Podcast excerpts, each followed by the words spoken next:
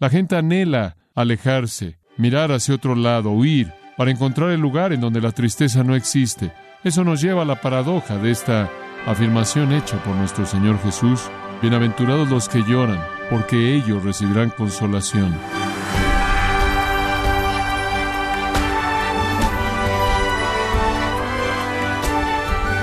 Le damos las gracias por acompañarnos en este subprograma, gracias a vosotros, con el pastor John MacArthur.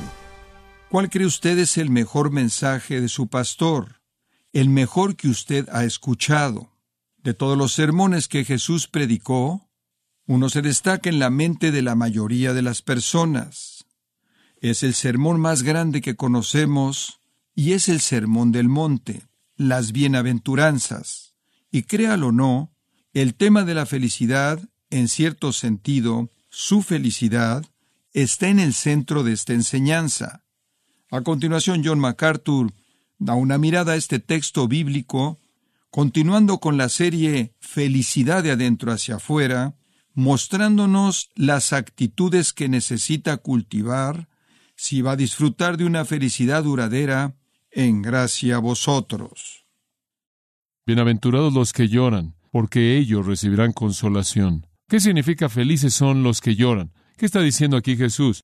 Realmente está ligada a la primera afirmación en el versículo 3. Bienaventurados los pobres en espíritu. Eso significa los que están en bancarrota espiritual, que ven su vida y no pueden encontrar nada de valor, nada de dignidad, nada por lo cual pueden recomendarse a sí mismos a Dios, nada por lo cual pueden reclamar justicia o ser aceptables para Dios, están en bancarrota, están azotados por la pobreza, se ven a sí mismos y no encuentran absolutamente nada. Un reconocimiento de que no tienen nada, no son nada, no han alcanzado nada, no son nada más que mendigos que se acobardan, se encogen, se avergüenzan, que no tienen recurso ni capacidad de ayudarse a sí mismos, están absolutamente privados en términos espirituales y únicamente pueden rogar por gracia y rogar por misericordia. Esas son las personas de las que Él está hablando y esas son las personas que en esa condición lloran por esa condición. Y es un lloro por su situación pecaminosa. Esas son las únicas personas que entran al reino, que disfrutan el consuelo del reino. La entrada al reino comienza con un sentimiento abrumador de inutilidad, de pobreza espiritual y bancarrota del alma. Y amigos, eso nunca cambia, usted nunca supera eso. De hecho, entre más tiempo pasa y usted es cristiano, usted siente con mayor profundidad esa realidad.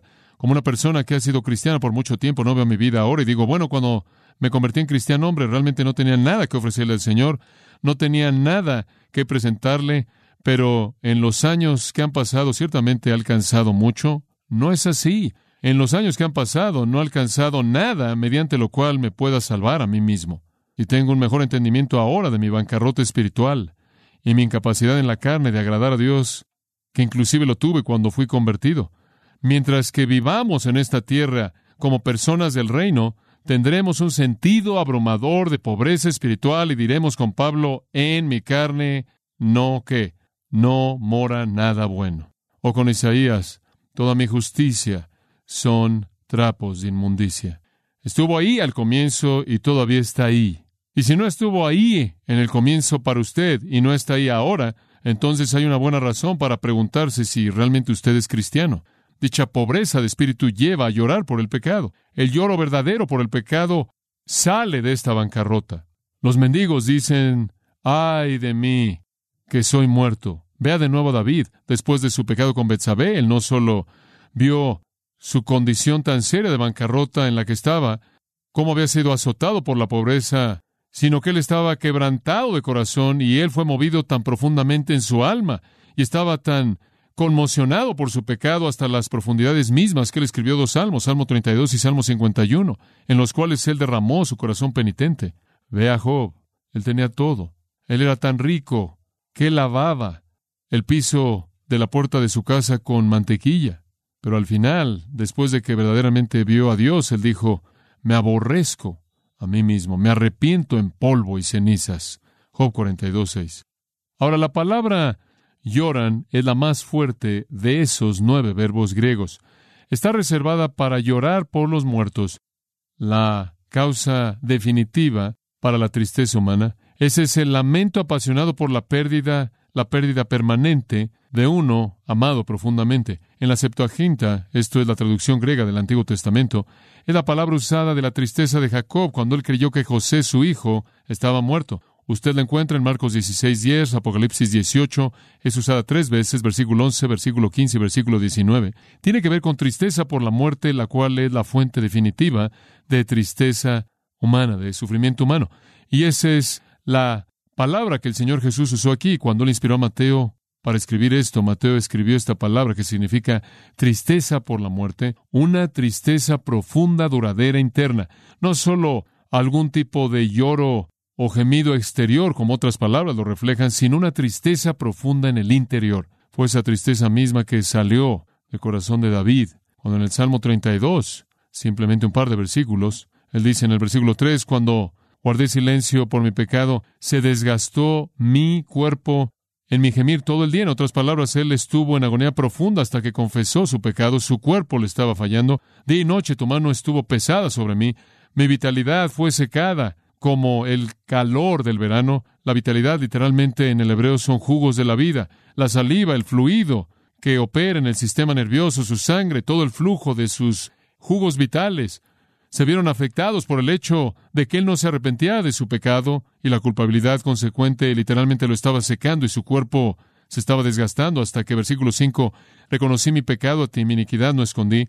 Dije, confesaré mi transgresión al Señor y tú me perdonaste la culpabilidad de mi pecado.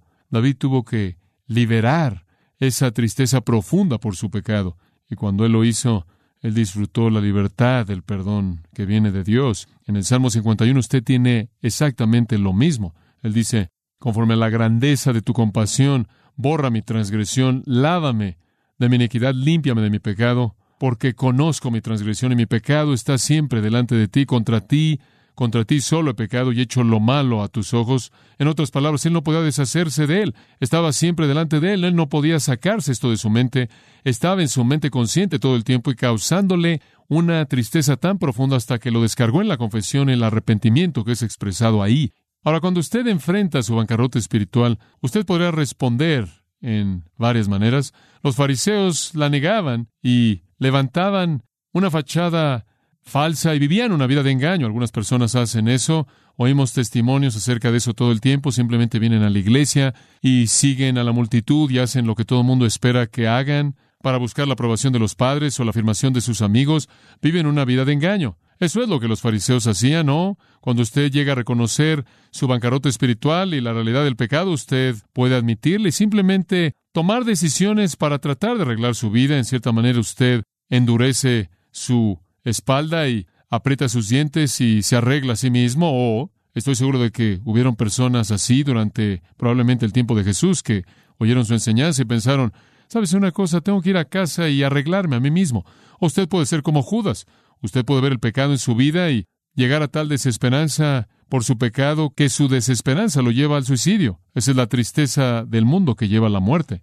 Pero la respuesta correcta no es admitirlo y cubrirlo, no es admitirlo y tratar de cambiarse a sí mismo, no admitirlo y llegar a la desesperanza al punto en el que usted muere, sino admitirlo y venir a Dios por la gracia y misericordia que Él promete dar.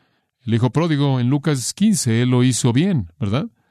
Él salió ahí, gastó todo lo que tenía, desperdició toda su oportunidad espiritual, terminó trabajando como alguien que alimentaba cerdos, y debido a que él no tenía alimento, él comía lo que los cerdos comían. Y ahí estaba él, el hijo de un padre prominente y rico, comiendo alimento para cerdos, habiendo vivido una vida de disipación, de iniquidad. Pero él hizo lo correcto, él lo admitió, él fue a casa, le dijo a su padre, he pecado contra ti y ni siquiera soy digno de ser llamado tu hijo. Él regresó en bancarrota en espíritu, él regresó en pobreza espiritual, él regresó penitente. El padre lo abrazó, lo recibió y lo bendijo. Salmo 51, 17, David lo dijo en ese salmo mismo. El corazón contrito y humillado no despreciarás, oh Dios. Dios nunca rechaza a la persona que viene así. Así es como usted entra al reino. Cuando usted está listo para llorar por su pecado y buscar a Dios y recibir el perdón que le ofrece. Y después usted vive su vida cristiana de esa manera. Pablo está llorando en Romanos 7. Ya me refería a Romanos 7, pero usted podría verlo por tan solo un momento. A lo largo de Romanos 7, Pablo está llorando. Versículo 14, sabemos que la ley es espiritual, pero yo soy de la carne, vendido en esclavitud al pecado, porque lo que hago no lo entiendo, no estoy practicando lo que me gustaría hacer, hago lo que aborrezco. Versículo 18, porque yo sé que en mí no mora nada bueno, esto es en mi carne. Versículo 19, el bien que quiero hacer no lo hago, practico la maldad misma que no quiero. Él sigue diciendo esas cosas hasta el versículo 24, miserable de mí, esa es una forma de lloro. Soy miserable, dice él. Ahora, esta no es una fase momentánea en la vida de Pablo, este es un estilo de vida. Él estaba cansado por esta batalla incesante. Esa es la razón por la que en el capítulo 8 de Romanos, versículo 23, él dijo que él está esperando la adopción, la redención de su cuerpo, él estaba cansado de la batalla. Para nosotros, esto realmente se convierte en un estilo de vida. Usted viene al reino llorando por su pecado y para el resto del tiempo usted está llorando. En 2 Corintios 5.2 él dice, en esta casa gemimos, gemimos. Si usted no está llorando por su pecado, si usted no está dejando continuamente su pecado, hay razón para preguntar si usted realmente es un ciudadano del reino. Usted podría estar engañado. El verbo aquí es penceo. Comentamos de eso esta mañana, fue usado también por Pablo en 2 Corintios 12. Caracteriza la tristeza profunda, la tristeza profunda interna que aquí está en el tiempo presente, continua.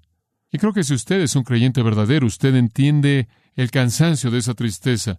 Creo que más que cualquier otra cosa, eso es lo que hace que el cielo sea tan atractivo para mí. Me canso por la tristeza interna, por los fracasos constantes. Lutero, en sus 95 tesis, las cuales en muchas maneras dieron lugar a la Reforma, dijo que nuestra vida entera es un arrepentimiento continuo y contrición. Y él tuvo razón. Y podemos hacer eco de las palabras de David en el Salmo 38, versículo 4, quien dijo, mis iniquidades han sobrepasado mi cabeza, son una carga demasiado pesada de llevar para mí. Simplemente no lo puedo tolerar, es demasiado. Inclusive Jesús, teniendo que enfrentar con todo este pecado que le rodeaba, aunque él mismo fue sin pecado, fue llamado varón de dolores, experimentado en quebranto, y no hay registro en ningún lugar en el Nuevo Testamento de que Jesús se rió. Él estuvo enojado, tuvo hambre, tuvo sed, pero en ningún lugar dice jamás que él se rió, pero él lloró. Y debió haber sido una tristeza más bien constante en su caso. Los judíos le dijeron en Juan 8:57, todavía no tienes 50 años de edad. ¿Y has visto a Abraham? ¿Por qué dirían eso? Él era joven en ese momento, él estaba en sus treintas. ¿Por qué dijeron todavía no tiene 50? Bueno, quizás su tristeza hizo que envejeciera.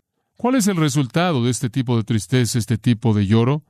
Esa es la segunda pregunta. ¿Qué produce? Bueno, regresemos a nuestro texto y veámoslo. Jesús dijo, si lloras de esta manera, recibirás consolación. Los que lloran no están felices porque lloran, están felices porque su lloro es consolado. No hay felicidad en la tristeza del mundo. Siga esto con atención. Lloran, lloran, lloran, lloran, pero nunca hay consuelo real porque el consuelo del que estamos hablando aquí, amados, es perdón, perdón. Eso es lo más consolador para mí, ¿no lo es para usted? Salir de la presencia del Señor, habiendo confesado su pecado y saber que hay perdón completo y total. Y podrá añadir para su instrucción en el versículo 4 que el texto griego dice así, Bienaventurados son aquellos que lloran porque únicamente ellos o únicamente solo ellos serán consolados. El uso enfático aquí del pronombre, para enfatizar que son los únicos que serán consolados. Solo aquellos que lloran por el pecado conocen el perdón verdadero. Y le voy a decir que la realidad más consoladora de todas las realidades es que todos sus pecados son perdonados en Cristo, ¿verdad? Y que no hay nada entre usted y Dios y usted tiene la libertad de disfrutar la totalidad de su bendición. No hay consuelo en el mundo. No hay alguien que seque sus lágrimas porque no son lágrimas de penitencia. Pero nosotros, los que lloramos con lágrimas de penitencia, somos consolados por el perdón. ¿Qué significa la palabra consolación? Para Caleo significa ser consolado. En términos técnicos significa venir al lado de alguien para ayudar, para al lado de, alguien viene al lado, Caleo, llamado al lado para ayudar, Dios es llamado para venir a nuestro lado en nuestro lloro y Él nos ayuda. Él nos amonesta y nos consuela y muestra empatía y nos alienta y nos fortalece y nos restaura como una parte del perdón. Conforme nuestro lloro llega a Él, su perdón sin paralelos fluye a nosotros y ahí nos es concedido su cuidado y consuelo y fortaleza. Esto no solo está hablando de algún acontecimiento futuro, no solo el reino mesiánico, como algunos han sugerido. De lo contrario, toda persona no será consolada sino hasta ese entonces. Algunas personas han tratado de colocar este sermón del monte en el reino milenario, lo cual nos deja a todos nosotros sin consuelo hasta que lleguemos ahí. Y la mayoría de nosotros, claro, cuando lleguemos ahí, estaremos en nuestro estado glorificado y no estaremos llorando por nada. Esa es una manera necia de interpretar esto. Dios es un Dios de consuelo ahora, 2 Corintios capítulo 1. Dios es llamado el Dios de toda consolación. Él es un Dios de consuelo ahora, y Él provee consuelo ahora a toda persona quien llora en penitencia por el pecado y clama por la provisión del perdón que Dios ha provisto en Jesucristo. Algún día, Apocalipsis 21:4, cuando lleguemos al cielo, Él va a quitar toda lágrima de sus ojos y ya no habrá muerte, ya no habrá lloro, ni duelo, ni dolor, porque las primeras cosas pasaron. Existe esa experiencia final cuando todas las lágrimas sean quitadas, pero hasta entonces, inclusive ahora, Dios provee para nosotros consuelo continuo. Pienso en Mateo 11, 28, 29, a la luz de esta misma idea. Venid a mí todos los que estáis trabajados y cargados, y yo os daré descanso. Llevad mi yugo sobre vosotros y aprended de mí, porque soy manso y humilde de corazón, y hallaréis descanso para vuestras almas, porque mi yugo es fácil y ligera mi carga. El Señor aligera la carga al perdonarnos, quitando la mano de disciplina y colocándonos la mano de bendición. Ahora eso nos deja con un par de preguntas para cerrar. ¿Cómo me puedo volver alguien que llora? Si el lloro es el camino a ese perdón paternal, momento a momento continuo, el cual es el camino a la felicidad y la bendición, ¿cómo puedo ser ese tipo de persona? Bueno, hay varias claves obvias y simples. Número uno, elimine los estorbos. Elimine los estorbos. ¿Y cuáles son los estorbos para este tipo de lloro? Muy simples. Dureza de corazón. Resistir al Espíritu Santo, un corazón de piedra, en la Biblia habla de todo eso. El escritor de Hebreos dice en Hebreos 3, 7 y 8, no endurezcáis vuestros corazones. Un corazón de piedra no puede llorar. Está carente de toda gracia. La palabra no lo puede romper. Simplemente atesora ira para el día de la ira. No deje que usted se vuelva alguien duro de corazón. Ahora, ¿qué causa la dureza de corazón? Le voy a dar varias sugerencias. Uno, amor por el pecado. Nada congela el corazón y lo hace más duro que el amor por el pecado. Esto es lo que hace que el corazón sea de piedra, el amor por la iniquidad. La segunda cosa que hace que el corazón se vuelva de piedra es desesperanza. ¿Por qué digo eso? Porque hay algunas personas que simplemente dicen, bueno, estoy más allá de la ayuda, bueno, es demasiado malo, la vida es demasiado injusta, literalmente subestiman el poder de Dios y minimizan el sacrificio de Jesucristo en la cruz. Jeremías 18, 12 dice, dijeron, no hay esperanza y caminaremos según nuestros deseos y todos haremos la imaginación de su corazón malo. Fin de la cita. Debido a que no hay esperanza, no hay manera de salir, entonces más vale que hagamos lo que queramos hacer. Ese es el lenguaje de la desesperanza. La desesperanza esconde la misericordia detrás de una nube oscura. El Señor muestra gracia, pero la desesperanza no cree eso. Y la justicia es mejor que el pecado, pero el amor de la iniquidad no cree eso. Otra cosa que hace que el corazón se endurezca es el engaño o la arrogancia. Esto dice, bueno, realmente no estoy tan mal, entonces no necesito ser penitente. Esto no es algo pequeño, Génesis 19:20, doctor necio. Un doctor necio que trata una enfermedad mortal como si fuera un resfriado. Y así también el pecador que en engaño no quiere ver lo horrendo de su pecado es un necio. Si costó la muerte de Jesucristo es serio. Otra cosa que contribuye a un corazón de piedra es la presunción. La presunción es la idea de que soy lo suficientemente bueno. Y algún tipo de migaja aventado a Dios, alguna expresión de fe bajo la categoría de gracia barata, ciertamente es suficiente para mí. Soy un buen marido, soy un buen padre, soy una persona moral, etcétera, etcétera.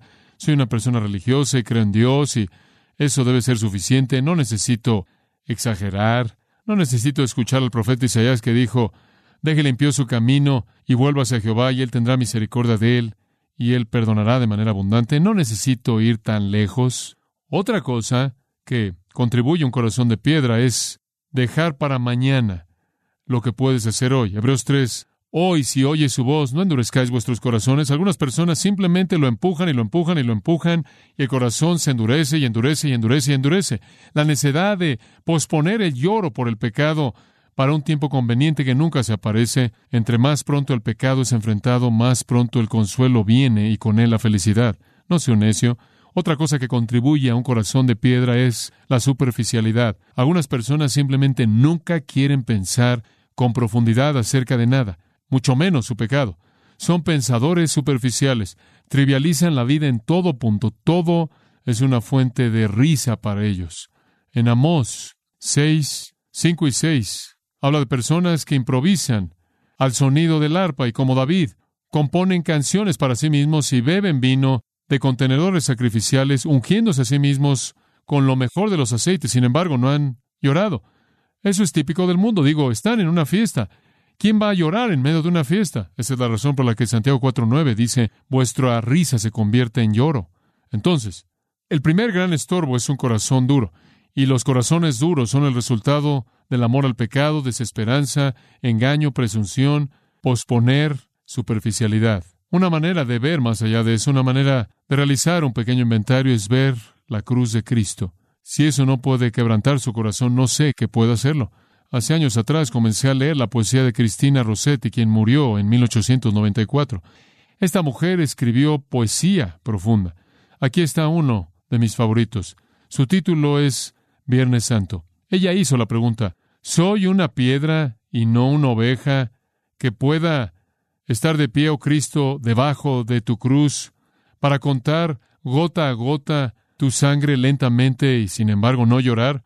No lo hicieron así esas mujeres que te amaban con tristeza excesiva, te lamentaron a ti. No el Pedro caído, quien lloró amargamente, y tampoco el ladrón fue movido, tampoco el sol y la luna que escondieron sus rostros en un cielo sin estrellas, un horror de gran oscuridad, a plena luz de mediodía, yo, solo yo. Sin embargo, busca a tu oveja, verdadero pastor del rebaño, más grande que Moisés, voltea y mira una vez más y rompe esta roca. Ella tuvo razón. Ver la cruz es un buen lugar para que su corazón sea roto. Quite los estorbos. En segundo lugar, estudie la penitencia de las Escrituras. Entender la penitencia que ver a los penitentes en las Escrituras. David, Isaías, Jeremías, Pedro, Pablo, Job, etc. Ezequiel. Escúchelos conforme dicen con David, mi pecado está siempre delante de mí. Entienda lo que ellos entendieron acerca del poder del pecado, que el pecado pisa la ley de Dios, que el pecado mata su amor, que el pecado entristece a su espíritu, que el pecado menosprecia su bendición, que el pecado nos afecta drásticamente, nos hace impuros, nos roba de gozo y recompensa, echa a perder nuestra gloria, nos deja viles e inútiles. Y aunque hechos a imagen de Dios, los hombres sin Dios se vuelven como bestias que perecen, según el Salmo 49:20. Elimine los estorbos y estudie la penitencia en las Escrituras. En tercer lugar, ore por un corazón contrito. Creo que usted tiene que pedirle al Señor que quebrante su corazón duro. Si usted no es cristiano, ahí es donde usted tiene que comenzar. Señor, quebranta mi corazón. Enséñame a cómo llorar por mi pecado. Muéstrame la bendición verdadera, la felicidad verdadera que viene mediante el consuelo que viene porque tú perdonas el pecado por el que yo lloro. Bueno, usted puede hacer una pregunta final y terminaremos. ¿Cómo sé si lloro? Muy simple, ¿Es usted sensible al pecado? ¿O usted encuentra placer en él? ¿Le entristece usted? ¿Llora usted por los pecados de otros? ¿Llora usted por los pecados que usted ve en la gente que usted conoce, la gente que usted no conoce? ¿Llora por el pecado que inunda al mundo? ¿Llora primordialmente por su propio pecado? ¿Y su arrepentimiento es real o es usted como Saúl, el farsante que dijo he pecado pero no tuvo vergüenza? Porque él inmediatamente dijo honrame ante los ancianos a Samuel. Llora por el hecho de que el mundo del Padre ha sido contaminado por el pecado. Llora por el hecho de que la iglesia de Cristo está contaminada por el pecado. Y sobre cualquier otra cosa, llora por el hecho de que su propia vida está contaminada por él. Usted sabe que usted es alguien que llora por el pecado y si usted de manera genuina en su corazón está entristecido por su pecado y anhela volverse de él y buscar el perdón de Dios y la bendición que él trae. En segundo lugar, usted puede saber que usted llora por el pecado si usted es consolado. ¿Conoce usted el gozo del perdón? ¿Tiene usted un corazón feliz a pesar de su lloro? ¿Está usted en esa especie de ambivalencia espiritual constante en donde está triste por su pecado y feliz por su perdón? Por un lado está contrito y quebrantado delante del Señor y por otro lado está disfrutando la gracia ilimitada y misericordia que se le ha concedido usted? ¿Está usted constantemente entre la tristeza y el gozo que debe manifestarse en la humildad verdadera? Bueno, al final creo que podemos resumirlo al decir, felices son los tristes y su tristeza es el tipo correcto de tristeza. ¿Quién entra al reino? Aquellos que están en bancarrota espiritual y aquellos que lloran por su pecado. Y una vez que entran al reino no cambia. Todos los creyentes continúan reconociendo su situación como una de bancarrota espiritual y continuarán llorando por el pecado que hace que ellos pierdan el consuelo que produce la felicidad verdadera. Si ese no es usted, entonces usted no está en el reino. Pero Dios lo invita a usted a ser alguien que llora, ya que venga con un espíritu quebrantado, reconociendo que usted no trae nada, sino buscando la misericordia y gracia de Dios provista mediante el sacrificio de Jesucristo, quien pagó la paga por sus pecados. Tome el regalo, llorando por su pecado y disfrute de la felicidad que Dios provee. Esa es la invitación de Jesús. Así es como Él comenzó su ministerio de predicación, ofreciendo felicidad verdadera y duradera. Me regocijo porque en su gracia Él consideró apto incluirme a mí. ¿Usted también?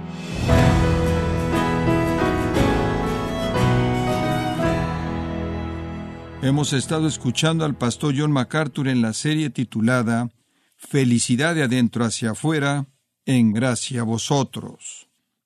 Estimado oyente, en base a este estudio, John MacArthur ha escrito el libro titulado El único camino a la felicidad. Este libro le ayudará a transformar su actitud hacia la felicidad e incluso redefinirla. Puede obtener una copia de este libro en gracia.org o en su librería cristiana más cercana. Y quiero recordarle que puede descargar en audio transcripción de manera gratuita los sermones de esta serie Felicidad de adentro hacia afuera, así como todos aquellos que he escuchado en días, semanas o meses anteriores en gracia.org. Si tiene alguna pregunta o desea conocer más de nuestro ministerio, como son todos los libros del pastor John MacArthur en español, o los sermones en CD, que también usted puede adquirir, escríbanos y por favor mencione la estación de radio por medio de la cual usted nos escucha en gracia a vosotros. Es importante conocer no solo el país y ciudad de donde usted nos escucha, sino también la radio. Para quienes contactan nuestro ministerio por primera vez, pueden solicitar una copia del mensaje de promoción sin costo alguno, un mensaje por oyente únicamente. Si usted vive en los Estados Unidos o Puerto Rico, escríbanos a Gracia Vosotros, P.O. Box 4000, Panorama City, California 91412. O puede escribirnos a través del siguiente correo electrónico radio arroba gracia.org.